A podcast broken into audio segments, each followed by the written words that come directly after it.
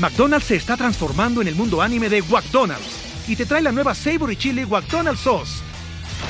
Los mejores sabores se unen en esta legendaria salsa para que tus 10-piece chicken wack papitas y Sprite se conviertan en un meal ultra poderoso. Desbloquea un manga con tu meal y disfruta de un corto de anime cada semana. Solo en McDonald's. ba ba ¡Go! En McDonald's participantes por tiempo limitado hasta agotar existencias. Estás escuchando El Dolop, parte de Sonoro y All Things Comedy Network.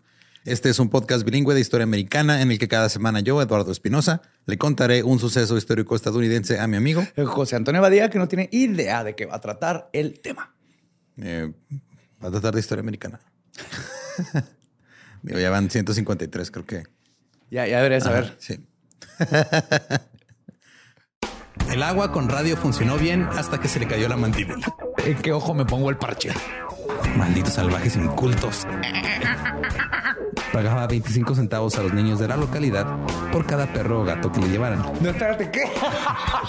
El parque se hizo consciente, el parque probó la sangre, güey. ¿De qué se va tan... Lo bueno es que nada más te trabas cuando lees, ¿verdad? Sí, sí, sí.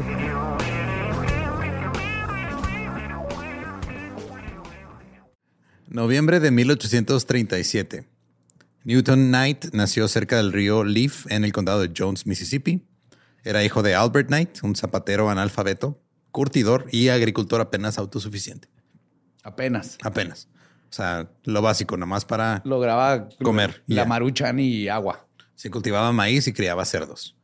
La madre de Newton enseñó a sus hijos a leer y escribir y también era doctora y ayudaba a los enfermos de la zona. Y pues por doctora era, pues sabía qué hierbas eran para curar ciertas cosas, porque eran los 1800.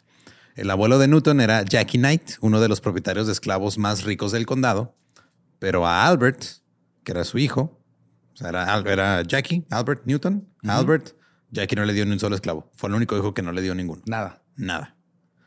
Al abuelo de Jackie, eh, perdón, al abuelo Jackie le gustaba beber mucho. En 1833, los ancianos de la iglesia lo confrontaron por su forma de beber.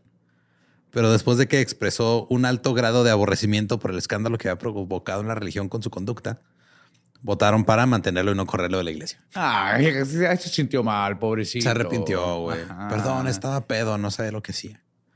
Pero el alcoholismo era algo de familia. En septiembre de 1835, el padre de Newton, Albert, fue también citado por la iglesia por un comportamiento escandaloso no revelado eh, que también estaba pedo. Albert se disculpó y la iglesia también votó para retenerlo. Dijeron, ¿sabes qué? Te perdonamos, no pasa nada, güey. Es tu culpa, es culpa de tu papá que también es bien pedo y que no te dio esclavos. Sí, te, lo heredó genéticamente. Y nuevamente en octubre de 1835, Jackie y otro de sus hijos fueron acusados de mala conducta. Finalmente, el padre de Newton, Albert Knight, fue excluido de la iglesia por intoxicación repetida. y no fue el único. Pronto otros ocho miembros de la familia Knight fueron expulsados de la iglesia local. A la madre, se la pasaron a toda madre los Knight, eh, por lo que por lo que estoy sí, viendo. ¿Quieres saber este, las razones por las que fueron? Por favor. Por apostar. No. Por faltar habitualmente a misa. Por organizar una fiesta de baile. Oh. Y las mujeres que fueron expulsadas de la iglesia fueron expulsadas por fornicación. Oh no, tuvieron sexo. Tuvieron sexo sin estar casadas. Wow. El condado de Jones en esa época era un condado pues, que le iba bien. Eh, un periódico de 1941 lo describió, cito, el condado de Jones es literalmente una tierra de leche y miel, donde los habitantes obtienen tierras a precios económicos del gobierno, viven en cómodas cabañas y se alimentan con abundantes suministros de carne de res, aves, huevos, queso y manteca. La venta de ganado, pollos y alimentos excedentes en Mobile proporciona una vida tan cómoda y abundante para estas familias que tienen poca necesidad de juzgados, no tienen cárcel excepto un corral de cerdos sin cerradura en la puerta ni techo. Gente feliz. Sí, qué rico. sí, güey. O sea, había carnitas, fried chicken. Todo estaba tan chido que la gente no se metía en pedos, no, no había necesidad de robar. No había este, crimen. Si hacías algo, te ponías muy pedo, te corrían de la iglesia, te metían con los cerdos un rato, pero luego ya votaban para sacarte con los cerdos. En la cárcel sin cerrojo. Simón, ahí te dejaban un ratito. En 1860, los esclavos eran el 12% de la población total del condado. Esta era la población de esclavos más baja de todo el estado. Los condados vecinos tenían poblaciones de esclavos del 35%. y el 77% de los dueños de esclavos en el condado de Jones poseían cuatro o menos. O sea, sí tenían esclavos, pero eran de los que menos tenían. o sea, Eh, De, de lo, de lo malo, pero. Lo menos malo, lo menos peor. Simón. Newton Knight, ya ahora un adulto, fue descrito como un simple agricultor y muchas veces usaba la esclavitud para explicar su estatus en la comunidad. Porque él no tenía este Esclavos. Sí, o sea, él, pues, a su papá no le daban esclavos y él no tenía o tenía muy pocos. Bueno, eventualmente tuvo algunos, pero eran muy pocos. Cito. ¿Por qué si los padres de una chica eran dueños de negros, ella no reconocía a Newt Knight más de lo que reconocería a un negro? Cuando una mujer joven anunciaba sus planes de casarse, la gente siempre preguntaba a la familia del prometido, ¿tienen negros? Si no los tenían, no valían nada. Porque pues era un indicador de estatus social. Entonces Claro.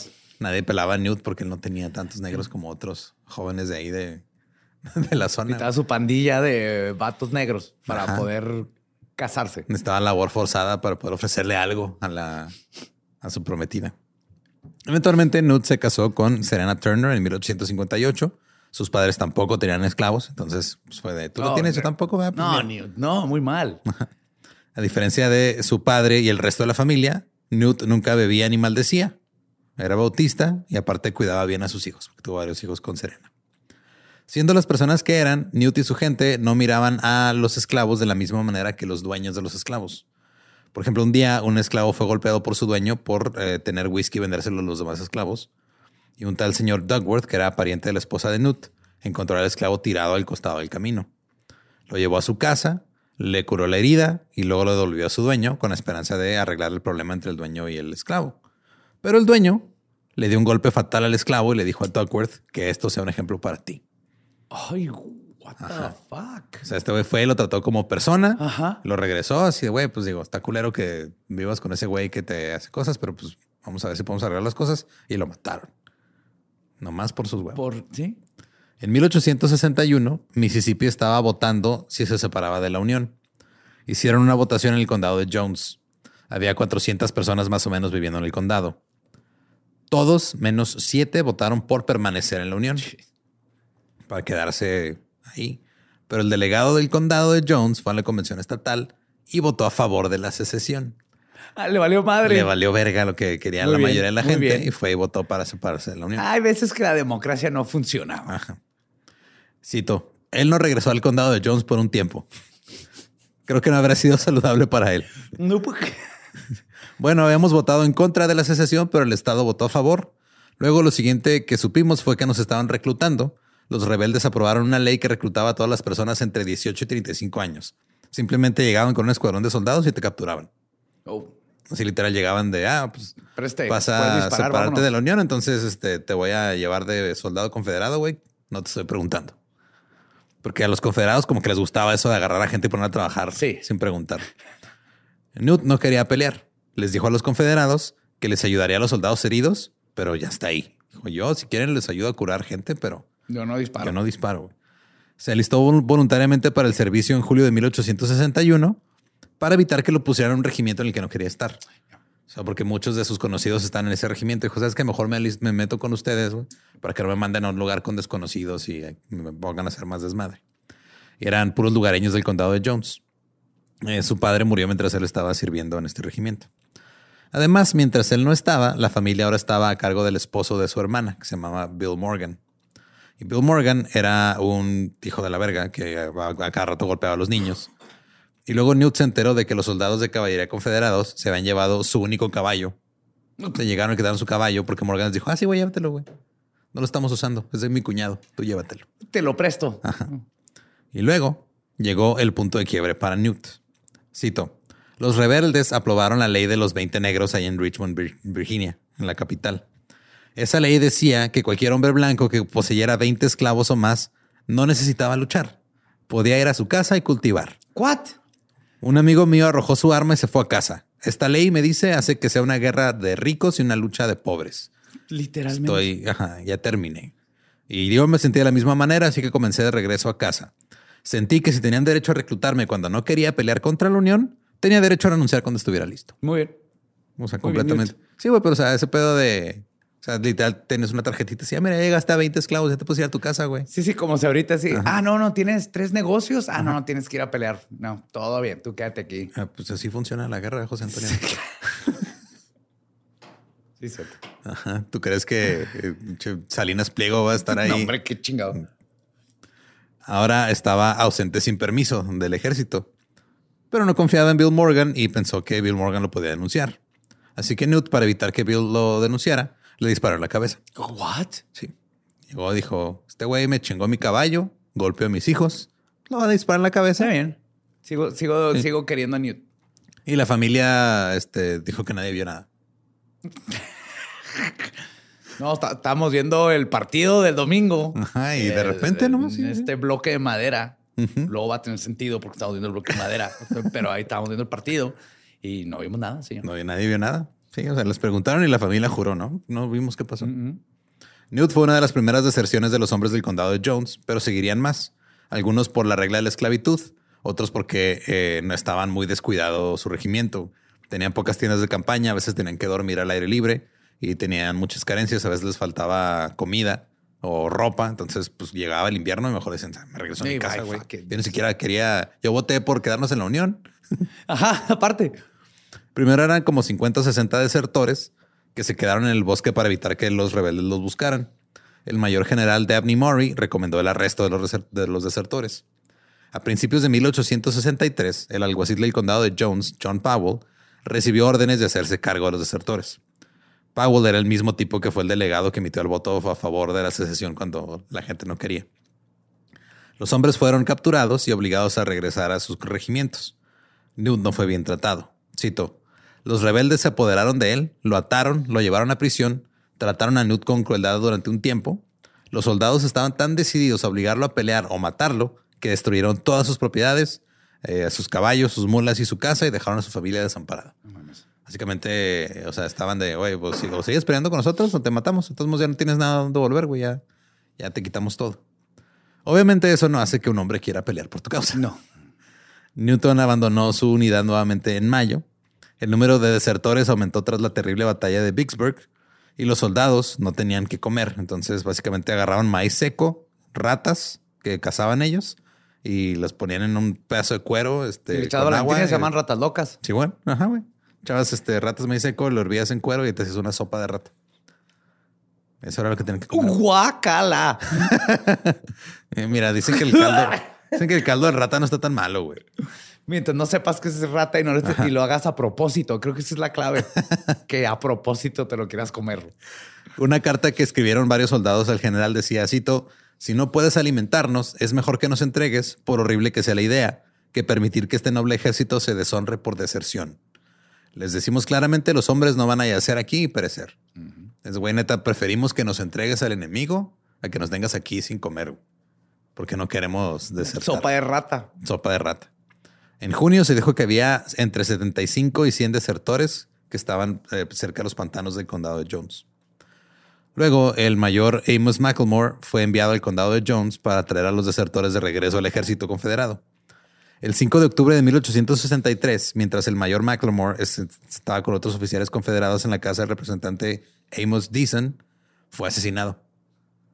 Nunca se acusó a nadie, pero todos sospechan que Newton Knight lo mató acercándose sigilosamente a la ventana y disparándole. güey. Wow. Newton, el Ninja Knight. Sí, güey, pero no hay este. Pruebas. No hay pruebas nomás. Es, o sea, de repente estaban Pero ya ahí. lo hice una vez. Entró una bala por la ventana y mató a a ese güey. Y nadie, nadie vio nada. Nadie. No. Yo. Newton, yo estaba viendo el partido en esta Sí, casa, güey. en esta caja de madera. Para finales de 1863, los desertores del condado de Jones se empezaron a organizar entre ellos y se empezaron a armar. Newt dijo, cito, el ejército confederado comenzó a enviar asaltantes detrás de nosotros con sabuesos. Vimos que teníamos que pelear, así que organizamos esta compañía y los muchachos me eligieron capitán. Sí, señor, había un problema en ese momento. Estuvimos bastante tranquilos durante un tiempo. Nos dimos cuenta de que los rebeldes eran demasiado fuertes para que nosotros pudiéramos luchar y unirnos a las fuerzas de la Unión. Pensamos que esperaríamos hasta que los federales se abrieran paso más cerca de nosotros o nos volviéramos más fuertes. Entonces, básicamente fue de, nos vienen a chingar, hay que juntarnos, hay que estar todos en la misma página Sí. para estar preparados eh, y pues a ver si podemos hacer algo. También les, les dijo a sus hombres, no destruyan la propiedad de nadie, ni siquiera de sus enemigos, no maten a nadie, excepto para proteger sus vidas o las vidas de su unidad o familias. Por favor, dime que en un punto este Newt va a agarrar un este ornitorrinco. Y se va a poner a cuidar de animalitos. Eh, híjole. No, pero llegaremos a algo parecido. No animalitos, pero gente que eran considerados animales por otras personas en ese tiempo. Wow, te, te va todo. También dijo, después platicó, cito, las damas nos ayudaron mucho. Recuerdo cuando teníamos 44 sabuesos detrás de nosotros. ¡Ay, güey! Pero 42 de ellos murieron de forma natural. Les daría hambre y algunas de las damas, amigas nuestras, les darían de comer y morirían. y whoops. Sí, uy. Uy. ¿Qué pasó con ese sabueso? No sé. Ah, no, es que le dieron de comer y, y se murió de forma natural. Las mujeres también confundían a los sabuesos rociando al, al miscle de turón y pimienta roja en los senderos que conducían a los escondites de los desertores. Sally Parker les dio 50 libras de plomo como, como municiones porque uno de los desertores estaba cortejando a su hija. Así que dijo, ah, mira, mi yerno me está peleando, me cae bien, mira, le va a dar plomo. Tome, mijo, él le va un poquito plomo, déjeme lo persino, ahí que Diosito me lo preocupa y se cuida. Yo le echo pimienta aquí afuera para que no lo agarren los abuesos, mijo. Y eso fue explicado como cito, la vieja gallina revolotea cuando te acercas a la chica solitaria, ya sabes. También recibieron pólvora y balas, eh, rodearían los carruajes confederados que llegaban al condado y tocaban los cuernos que usaban para conducir al ganado. Luego detonaban explosivos en todos lados del vagón y comenzaban a disparar. Y lo, que esto provocaba es de que los confederados pensaban que estaban rodeados por chingos de gente, y oían. balazos. Pero pues eran 50 güeyes que nomás estaban muy bien organizados. El 23 de diciembre de 1863 hubo una batalla entre 15 soldados confederados y 40 desertores en la granja de Sally Parker. Un rebelde murió y dos de los hombres de Newton fueron gravemente heridos. En enero, otro desertor recibió un disparo en el patio de su casa cuando se estaba escabullendo a su casa para visitar a su hija recién nacida. Luego, 10 ciudadanos del cercano condado de Smith le dijeron a los confederados que había al menos 300 desertores bien armados. Pidieron que se enviara una fuerza armada para evitar que los desertores llegaran a quitarle sus cosas. Entonces, los desertores comenzaron a irse contra sus oponentes. Ok, sí, pues, güey, vete a pelear, olvídate de los vatos que no quieren pelear contigo, déjalos en paz. 1864 fue cuando los desertores trajeron el terror a los corazones de las personas que estaban del lado de la Confederación. Un ciudadano del condado de Jones le dijo al ejército, cito, los desertores están bien armados y son 500 y son fuertes. Han estado incautando suministros del gobierno, matando a nuestra gente y han hecho prisioneros a oficiales del ejército confederado. Un teniente general estimó el número de desertores en varios cientos y dijo que habían matado al oficial a cargo del reclutamiento y, que lo habían capturado junto con sus partidarios y los tenían ahí a la fuerza. Ahora, muchas de estas cosas eran exageraciones porque no eran tantos. O sea, si eran como unos 200 así, pero estos están entre 500 y 1000. qué vergüenza. Un chingo de gente y están. Y sí estaban incautando cosas, pero del gobierno nada más. O sea, llegaban los confederados con sus armas o con. Se los chingaban, suministros, se los chingaban, Simón. Los, funcionarios que intentaron hacer cumplir las leyes de impuestos en especie fueron el objetivo principal de los desertores desde durante marzo de 1864. Este nuevo impuesto se llevaba el 10% de todos los productos agrícolas y el ganado criado. Eh, Su diezmo. Ajá. Y si te rehusabas, te multaban y te quitaban el 50% de todo. Los oficiales confederados nada más llegaban y tomaban lo que querían, a menudo dejando que lo que sobrara se pudriera en los almacenes porque estaban llevándose cosas de más y, no había suficiente para. Entonces, este Newt dijo después: este, había un guardia en el almacén, los suministros eran maíz. Tomamos cinco vagones llenos. Dijeron que tomó otras cosas, pero todo era maíz. Había algunas familias irlandesas ahí que la pasaban bastante mal. Ellos no querían pelear y los confederados no les darían ni les venderían nada, así que yo les di todo el maíz que querían. Newt, Newt, Newt, Newt. En marzo, el secretario de la Corte del Condado de Jones dijo que el condado no podía recaudar impuestos porque los desertores habían, cito, celebrado una reunión y resolvieron no pagar ningún impuesto, ni estatal, ni del condado, ni confederado. Y pues, ¿qué hacemos? Dijeron que no. ¿Y ahora qué? Eh, pues es que, o sea, yo agarré un chingo de maíz y se iba a echar a perder y se lo dieron a los irlandeses.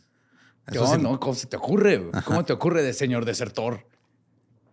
Un confederado, eh, un capitán escribió, los desertores no solo impidieron que los agentes del gobierno sacaran ganado del condado, sino que también emboscaron, dispararon y mataron a dos hombres asignados a recolectar ganado para cumplir con las demandas de impuestos en especie. Tres funcionarios confederados fueron asesinados a principios de 1864. No había alguacil, asesor ni recaudador de impuestos, y Newton Knight declaró toda el área como el estado libre de Jones. Nice. Ustedes hicieron Robin Hood. Sí. Eh, y dijeron, porque Jones, eh, o sea, el condado de Jones no se había separado de la Unión. O sea, ellos votaron en contra de separarse. Además, un delegado por sus huevos votó que sí. Entonces dijeron, ah, güey, pues no nos tomaron en cuenta ninguno de los dos. No Somos un estado libre. El general confederado Polk dijo que los bandidos sin Lady Jones deberían ser tratados. O sea, y eso fue entendido como, ah, güey, quieren matarlos a todos. Envió el coronel Murray con 500 soldados al condado. La lucha comenzó el 5 de marzo de 1864 en la iglesia de Big Creek. Para el 12 de marzo, Murray informó que había restablecido el orden, pero que algunos forajidos dispersos estaban, estaban al acecho en los pantanos y tendrán que ser cazados con perros. Algunos desertores fueron ejecutados. Cito, tres miembros de la banda de Knight fueron cargados en un carro y conducidos hasta un gran roble en la antigua Trade Road. La caballería confederada ató a los hombres a la rama del árbol y luego ordenó que se alejaran del carro, dejando los cuerpos de los hombres balanceándose en el aire. Estuvieron colgados ahí durante días hasta que sus esposas vinieron y los bajaron. Solo dos semanas después de que el coronel Murray decía que el problema estaba resuelto, un capitán escribió sobre, cito, el deplorable estado de las cosas en Mississippi. Las bandas de desertores son tan perfectas en su organización que en unas pocas horas se pueden reunir grandes cantidades de ellos en cualquier punto, preparados para intentar casi cualquier cosa. Los desertores tocarían cuernos de ganado para advertirse unos a otros y reunir fuerzas. Estos eran guerrilleros chingonzotes. Sí, pues es que, o sea, estaban... Y lo hacían por defenderse y por defender sus tierras y por nomás estar a gusto. Pues sí, pues ellos se, quedaron en medio de una batalla que, que no querían querían estar. Güey. A continuación, el coronel Robert Lowry fue enviado al condado de Jones para limpiar el desorden que había eh, dejado el coronel Murray. O sea, Lowry y Murray hicieron un cagadero. Esto fue justo después de, los que, de que los desertores levantaran una bandera de la Unión sobre su juzgado. Los confederados ahora estaban cada vez más preocupados de que los desertores fueran a eh, irse con el ejército de la Unión. Y los desertores del condado de Jones se jactaban abiertamente de estar en comunicación con los Yankees, con el ejército de la Unión. Pero no, no nada más estaban bloqueando, güey. No, no, era cierto. Sí intentaron conectarse con el ejército, pero eh, cuando el ejército de la Unión mandó una, una compañía para hacer, juramentarlos, para hacer contacto, eh, fueron capturados y no, no llegaron. Y luego el ejército de la Unión también intentó enviar 400 rifles desde Nueva Orleans, pero los confederados los confiscaron. Entonces, no, no, o sea, se habían tenido algo de contacto, pero hasta ahí nada más era de haber intentado llegar con ellos y no, se pudo. no se habían conectado bien y les habían dado refuerzos, nada. El coronel Lowry y sus hombres ingresaron al condado de Jones y comenzaron a ejecutar a los desertores de inmediato. Un primo de Newton, que se llamaba Ben Knight, fue ejecutado, y, al igual que los demás, lo colgaron. Tucker Gregg recibió un disparo en la espalda mientras corría. Su hermano de 13 años fue ahorcado. Y capturaron también a un hombre mientras dormía en su cama y a sus dos hermanos. O sea, en total colgaron a 10 desertores. Los mataron. El coronel Lowry retuvo al padre de Dickie Knight, que se llamaba William, para obligarlo a salir del pantano. O sea, básicamente. Usarlo de rehén. Sí, lo usó de rehén para que Dickie saliera de su escondite en el pantano y fuera a que se lo chingaran. William envió, a su esclavo a decirle a Dickie que si no se rendía le van a matar. O sea, dijo, dile a mi hijo que si no se rinde me van a matar. Dickie se quedó en silencio mucho tiempo pensando qué hacer. Y luego le dijo al esclavo, regresa y dile al oficial que siga adelante y cuelga a mi papá porque ya está anciano y no le van a quitar muchos años. Si me cuelgan a mí, me van a quitar muchos años. Oh, oh, lo tiró un micrófono así. Dijo, aparte estamos construyendo un barco para irnos a Nueva Orleans y unirnos al ejército de la Unión. Entonces, tú ve y dile que, sí, güey. O, sea, ya, ya, ya vivió, ya. Pero el esclavo decidió que era un pésimo mensaje, entonces no dijo nada. ¿No dijo nada? Y se escapó. ¿Sabes que no me meter en sus pedos? Simón. Eh, ya es tarde, yo mejor me voy para otro lado. Y al final no colgaron a William nomás. ¿Ah, no? No, no le hicieron nada. También fue bluff, así de vamos a ver si lo logramos, pero dije, no, mejor no lo colgamos. Mira, ya perdió un esclavo también. y Dickie se fue a Nueva Orleans. Ahora, las mujeres del condado hicieron un baile para los soldados confederados en la, caja, en la casa del viejo Levi Valentine llegaron los soldados confederados, se pusieron a bailar con mm, todas las, chicas guapas del condado. Y luego salieron corriendo las chicas del condado, salieron los desertores y empezaron a tirotear todo. ¡Oh, shit! Hubo tres muertos. Y esta es la primera vez que se escuchó la Macarena. Pero sí, o sea, fue una emboscada así bien cabrón. Chingonas morras, güey, no mames. Este, Newt después diría, eh, hubo muchas escaramuzas que no podías llamar batallas correctamente, pero tuvimos 16 peleas importantes que yo recuerde y perdimos 11 hombres. Nunca hice un seguimiento de cuántos heridos. Solía tratar sus heridas de bala yo mismo. Hubo varias de ellas. Pero los lugareños apoyaron a los desertores, por lo que murieron más confederados que desertores. Estaba justificado porque los soldados anteriores se habían involucrado en tiroteos injustificados, asaltos, robos en las casas, sacar caballos y cortar telas de los telares. ellos se lo buscaron. Sí. Cuando terminaron las incursiones del coronel Lorry en mayo de 1864, muchos de los desertores ya se habían retirado, se habían ido a los pantanos o se habían ido por el río Mississippi hasta Nueva Orleans, que ahí sí estaba controlado por el ejército de la Unión, y algunos incluso se habían reincorporado al ejército confederado. Había unos 20 desertores en el condado, incluyendo a Newt. Y la lucha había dejado, de hecho, todo un desmadre. O sea, pasaron de ser un condado que tenía un chingo de recursos. Todo bonito con su fried chicken y puerquitos. Ajá, y ahora ya estaba todo hecho mierda. Dos meses después, un oficial confederado escribió, cito, el condado de Jones es tan anárquico que si un hombre es encontrado muerto, las autoridades civiles no le prestan más atención que si fuera un perro. Los desertores, aunque reducidos, no son molestados por los jueces, los alguaciles y los comisionados del condado, quienes se quedan en casa y se ocupan de sus propios asuntos mientras descuidan los asuntos públicos. ¿Cómo se les ocurre ocuparse de sus asuntos y dejar vivir a los demás como quieren? Es que, güey, o sea, mira, tú estás peleando por una causa y llegas a un lugar y luego metes a huevo a la gente a pelear por tu causa. Y ellos tienen que aguantar, güey. No pueden andar queriendo defenderse y así defender sus propiedades. Güey, alguien tiene que cuidar a los puerquitos prisioneros. La- No yo puedes digo- cuidar a los puerquitos prisioneros y andas allá peleando por algo que no te importa, güey. Es que sí se maman, o sea, sí es un pedo de... Siempre en todas las guerras, sobre todo en las guerras civiles, la cantidad de gente que se llevan en, medio- o sea, en medio que Entre no las patas, nada es la mayoría. es- Lo que está pasando ahorita en Rusia. es ya se fueron hasta por viejitos y gente de las cárceles porque nadie quiere pelear esta pinche guerra. Sí. Luego, el 12 de julio de 1864, el periódico Natchez Courier informó que, cito, el condado de Jones, estado de Mississippi, se separó del estado y formó un gobierno propio, tanto militar como civil. Un teniente yankee ahora está en Jones, entretenido y protegido por los desertores. Cuando se llevaron a cabo las elecciones del condado, los confederados protegieron las urnas para evitar que votaran a favor de la Unión. O sea, fue de, ah, Todavía ¿quieres- habían elecciones en media guerra. Sí, güey. Eh, algunos desertores fueron arrestados cuando intentaban votar. y los confederados continuaron tratando de capturar a los desertores por un chingo de tiempo. Eh, Newt eh, contó una historia sobre una emboscada que les quisieron hacer. Cito. A finales de diciembre de 1864 fue la boda de mi primo Alpheus. Ahora había una mujer que vivía cerca de nosotros a la que no le caíamos bien y se enteró de la boda. Le dijo a su cocinera esclava, toma este mensaje y no te detengas a comer ni a dormir hasta que se lo hayas entregado a los soldados confederados. Pero algunas personas fueron amigables conmigo y me enviaron un mensaje al respecto. Era una noche muy fría. Les dije que siguieran adelante y se casaran, yo vigilaría. Te vas a morir de frío, me dijeron. Justo después del amanecer, escuché el traqueteo de una cadena y supe que eran los rebeldes que cruzaban el río. Había alrededor de 100 de ellos.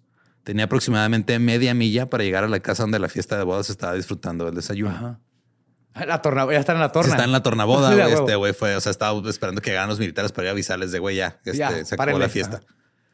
Llegas justo a tiempo, me dijo la novia. Siéntate y come. No tengo apetito, sabes, una pelea, le dije. Así que solo comí un pedazo de pan y un poco de café caliente. Y un menudito. Ajá, sí, y ya cafecito y una tole y, y unos chilaquiles.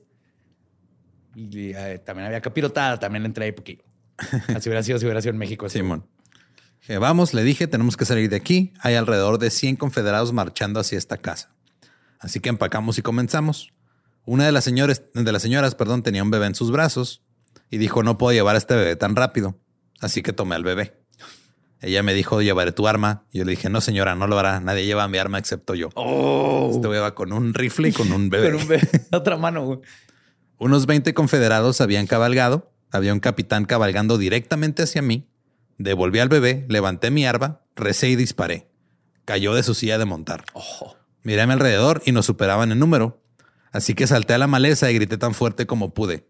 ¡Atención! ¡Batallón! ¡Reunión a la derecha! ¡Adelante! No había batallón. No. No había más que un conejo.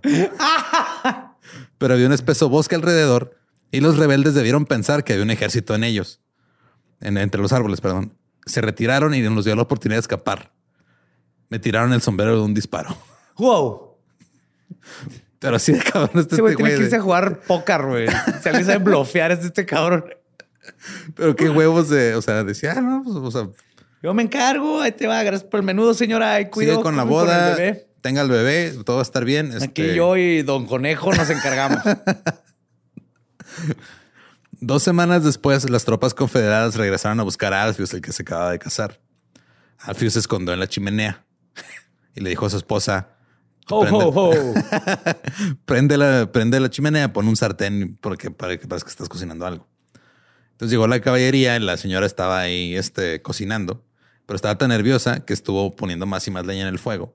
Entonces los soldados estuvieron buscando a Alfius por un chingo de tiempo no lo encontraron porque estaba en la chimenea, pero ya cuando salió la chimenea tenía literal el culo quemado. Roast beef. Sí, o sea, toda la parte este, de, la, espalda, de las piernas y todas las nalgas estaba quemadillo. Tres cuartos. Pero no, no se lo, se lo llevaron. Ajá. Se logró. Nalguitas quemaditas. Muy bien. Luego, la guerra terminó. Un residente del condado de Jones escribió, cito, ya no había nada aquí, estábamos absolutamente sumidos en la pobreza. Los niños comían maíz verde y tierra, que no había nada.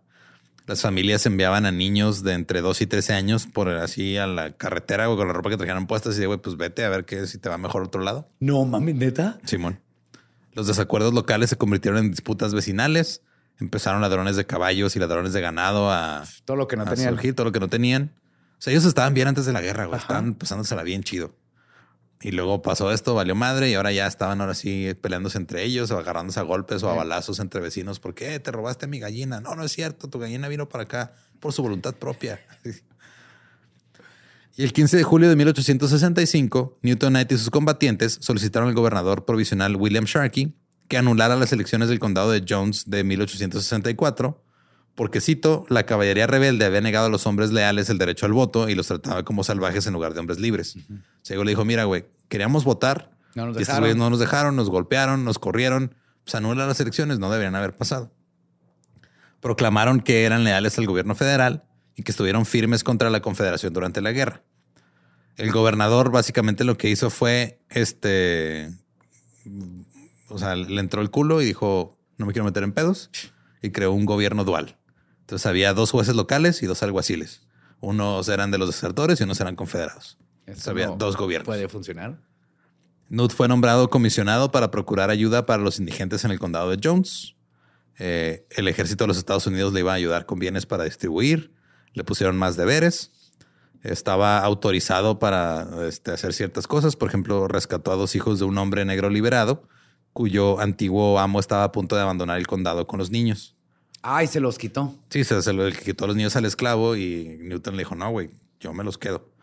Se le ordenó también incautar este, lana y tela que estaba en el condado de Jones, que era propiedad de los confederados. Se le ordenó este, agarrar todas esas cosas y redistribuirlas entre la gente que estaba teniendo problemas de dinero. El 16 de octubre de 1865, 99 de los ciudadanos que estaban ahí solicitaron a la legislatura de Mississippi que cambiara el nombre del condado de Jones al condado de Davis para honrar al presidente confederado Jefferson Davis. Querían borrar la historia del condado de Jones como un refugio de desertores porque estaban avergonzados. Claro. Pero el cambio de nombre nada más duró tres años y luego lo regresaron al condado de Jones. Durante sus años luchando contra la Confederación, Newt había llegado a un acuerdo con una antigua esclava llamada Rachel. Ella espiaría y les conseguiría comida, y a cambio Newt iba a trabajar por tratar de librar a los esclavos. En 1870, Rachel y su familia se mudaron a la tierra de Newt y la empezaron a trabajar ahí. Y ahora fue este, ella la empezaron a llamar Rachel Knight. Eh, de hecho, era considerada la mujer de Newton por varios, porque él ya estaba separado de Serena, de su primera esposa. Por eso decía que no adoptó un perro, güey, pero pues adoptó gente que eran tratada como animales en ese tiempo. Sí.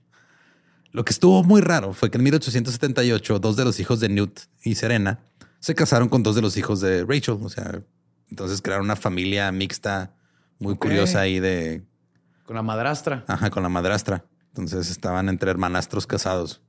Ahí se inventó una categoría porno. Nueva. No va a ser nueva ni de pedo. Lo voy a googlear. Sé que no es nueva. Estos matrimonios iniciaron una comunidad de negros blancos, que ya hemos escuchado ese término antes. Los blancos locales los llamaban los negros de los Knights. Rachel y sus The hijos. Black Knights. Sí, The Black Knights. Qué decían. vergas, ajá. Eh, Rachel y sus hijos eh, fueron, eh, trabajaron la tierra de Newt durante mucho tiempo. Eran aparceros, o sea, trabajaban la tierra y se quedaban con lo que Con les correspondía, ajá. con lo que cosechaban. Y luego después Rachel compró su propia tierra aparte. En 1871, Rachel envió a sus hijos a una escuela recién construida, pero el maestro los corrió. Dijo que esto no era una escuela integrada, güey. Ustedes no son blancos. Váyanse a la, eh, y no son negros, váyanse a la verga. La escuela se quemó un día después. Hmm. Esos conejos. Esos conejos. Los sí, conejos ajá. piromaníacos están cabrones en Mississippi. Y fue entonces cuando se dijo que ya Newton estaba completamente este, separado de los blancos de Jones, porque ya estaba, Iba a defen- defender a su familia. defendiendo a su Ajá. familia.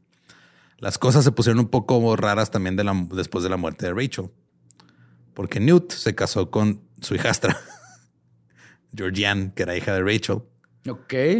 Y este, la esposa, la ex esposa de Newt, Serena, se fue a vivir con Molly, que era una hija que ellos habían tenido. Entonces ya. Pero Eso pasa cuando estás en un pueblo de 100 personas. ¿De dónde van a salir las parejas? Sí, pues, o sea, digo, eh, según los católicos, pues todo mundo eran hermanos cuando empezó este pedo, ¿no? Ajá. Y ahí está, así que, pues, a ver, este, mi hijastra o camino 200 millas para allá a ver si conozco una chava que me gusta. Híjole, es que no puedo caminar tanto porque quedé jodido la pierna después del balazo. hijastra, entonces- hijastra, me- ni pedo, ya Sí, ni pedo. sin salir de casa. güey. Ajá. Durante el siglo XX, la mayoría de los blancos de la zona evitaban la comunidad de raza mixta de los Knight. Algunos familiares incluso ocultaron el hecho de que están relacionados con New Knight y sus hijos, porque la sociedad decía que lo que hizo después de la guerra fue peor que desertar. Ah, Que eso oh, después wow. de la guerra, casarse con una, eh, una, esclava libre. Y eso fue peor. Eso fue peor. Que de hecho creo que no estuvieron casados legalmente, sino más estuvieron Estaban juntos. juntos. Ajá. El Congreso después creó la Comisión de Reclamaciones del Sur para compensar las pérdidas de los unionistas del Sur. Entonces Newt llegó y le solicitó al Congreso una compensación financiera para él y para todos los desertores que estaban ahí durante la guerra, incluidos los que ya se han muerto, los 10 que colgaron. Claro. Porque, o sea, dijo, güey, estuvimos peleando contra ellos. O sea, Sí, parte de su ejército técnicamente. Sí, nos toca algo. A pesar de que contó con el apoyo de funcionarios destacados, esto se remitió al Comité Judicial, se reintrodujo dos veces y luego se remitió al Comité de Reclamos en 1873. No pasó. Y luego lo presentó otra vez en 1887 y 1891, pero el tribunal falló en su contra hasta 1900. Argumentando, cito, la evidencia no respalda la alegación de la petición de que los desertores del condado de Jones se organizaron para el servicio militar en nombre de los Estados Unidos o que durante la guerra fueron leales al gobierno de los Estados Unidos. Güey, eh, ahí estaba el conejo que vio todo. ¿Se acuerdan de la tardeada del terror? Donde les partimos la madre esos culeros hornies. Come on, como que no hay pruebas. Y todo, o sea, todo este pedo fue porque la compañía del ejército de la Unión que iba a tomarles el juramento para meterlos al ejército fue emboscada y no llegó. No llegó, si no Nomás hubieran por eso ya los hubieran eh, aceptado y hubieran Ajá. Toda esta, este, estas, porque les daban tierra les daban dinero, les daban cosas Claro, para te, te compensarlos Compensan. Ajá. y no les dieron ni madre. Shit. El 16 de febrero de 1922 murió Newton Knight.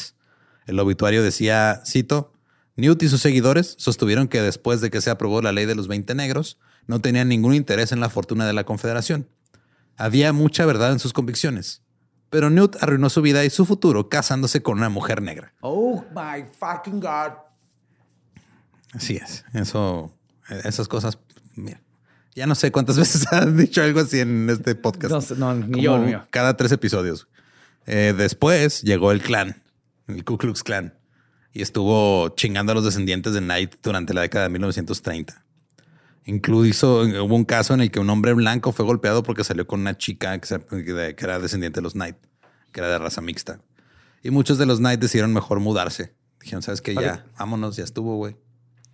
Todavía hasta 1964, los tataranietos de Newton Knight y Rachel, que se llamaban Edgar y Randy Williamson, de 9 y 8 años, ellos nunca habían asistido a la escuela, porque las autoridades escolares locales, por temor a la violencia, se negaron a admitirlos a una escuela blanca.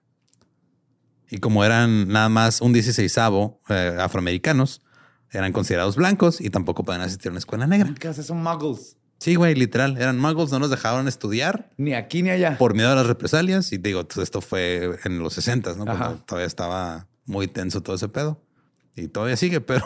O sea, eran muy blancos para los negros y muy negros para los blancos. Sí, güey. Entonces no los, o sea, no los querían, ninguna de las dos escuelas los quería aceptar para no meterse en pedos. Tuvieron que mudarse a otro lugar donde sí pudieran recibir una educación.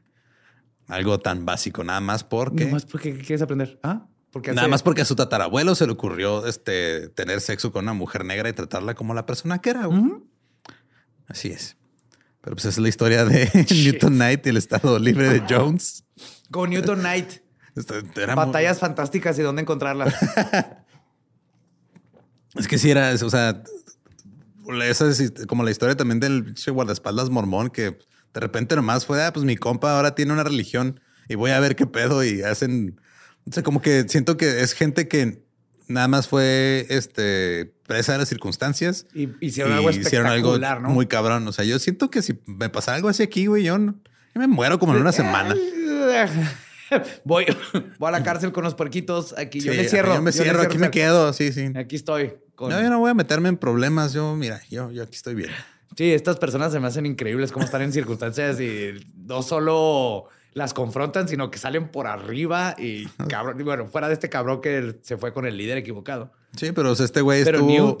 Sí, o sea, el güey hizo su propio, por un, por un ratito tenía su propio estado independiente, güey, nomás porque no quería. Nomás para cuidar a los lidiando con las chingaderas de los ejércitos que están peleándose por cosas que él. Que le valía madre. O sea, él no tenía esclavos. O sea, él, él, era de güey, yo no tengo esclavos.